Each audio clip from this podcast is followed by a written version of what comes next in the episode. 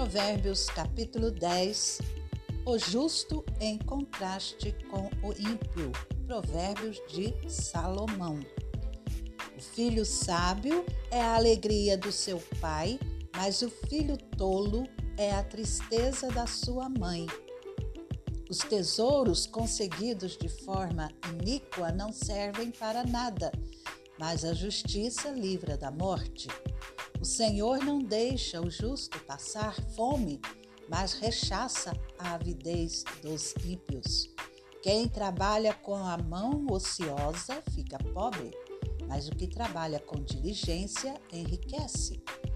Quem ajunta no verão é filho sábio, mas o que dorme no tempo da colheita é filho que envergonha. Sobre a cabeça do justo há bênçãos, mas na boca dos ímpios mora a violência. A memória do justo é abençoada, mas o nome dos ímpios irá apodrecer. Quem tem coração sábio aceita os mandamentos, mas o que fala tolices acaba em ruína. Quem anda com integridade anda seguro, mas o que perverte os seus caminhos será descoberto. Quem pisca os olhos traz desgosto, e o que fala tolices acaba em ruína. A boca do justo é manancial de vida, mas na boca dos ímpios mora violência. O ódio provoca conflitos, mas o amor cobre todas as transgressões. Nos lábios do sábio se acha sabedoria, mas a vara é para as costas de quem não tem juízo. Os sábios acumulam conhecimento, mas a fala dos insensatos é ruína iminente. Os bens do rico são a sua fortaleza. O que leva os pobres à ruína é a sua pobreza. A obra do justo conduz à vida, e o rendimento do ímpio leva ao pecado. O caminho para a vida é de quem guarda o ensino mas o que abandona a repreensão anda errante. O que encobre o ódio tem lábios mentirosos e o que difama é tolo. Quem fala demais acaba caindo em transgressão, mas quem controla a língua é sábio. A fala dos justos é prata escolhida, mas o coração dos ímpios vale muito pouco.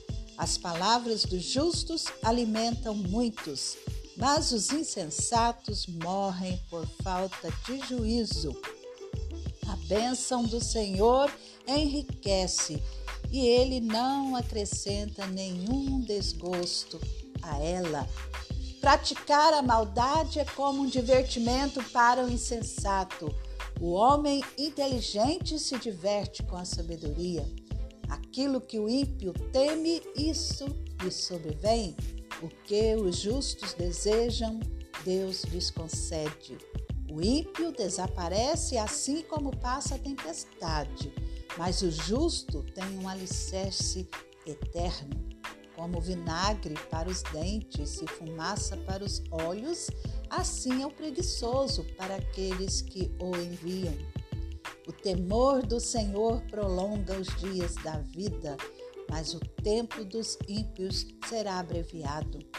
A esperança dos justos é alegria, mas a expectativa dos ímpios perecerá. O caminho do Senhor é fortaleza para os íntegros, mas ruína para os que praticam a iniquidade. O justo nunca será abalado, mas os ímpios não habitarão na terra. A boca do justo produz sabedoria, mas a língua da perversidade será arrancada. Os lábios do justo sabem o que agrada, mas da boca dos ímpios só saem perversidades.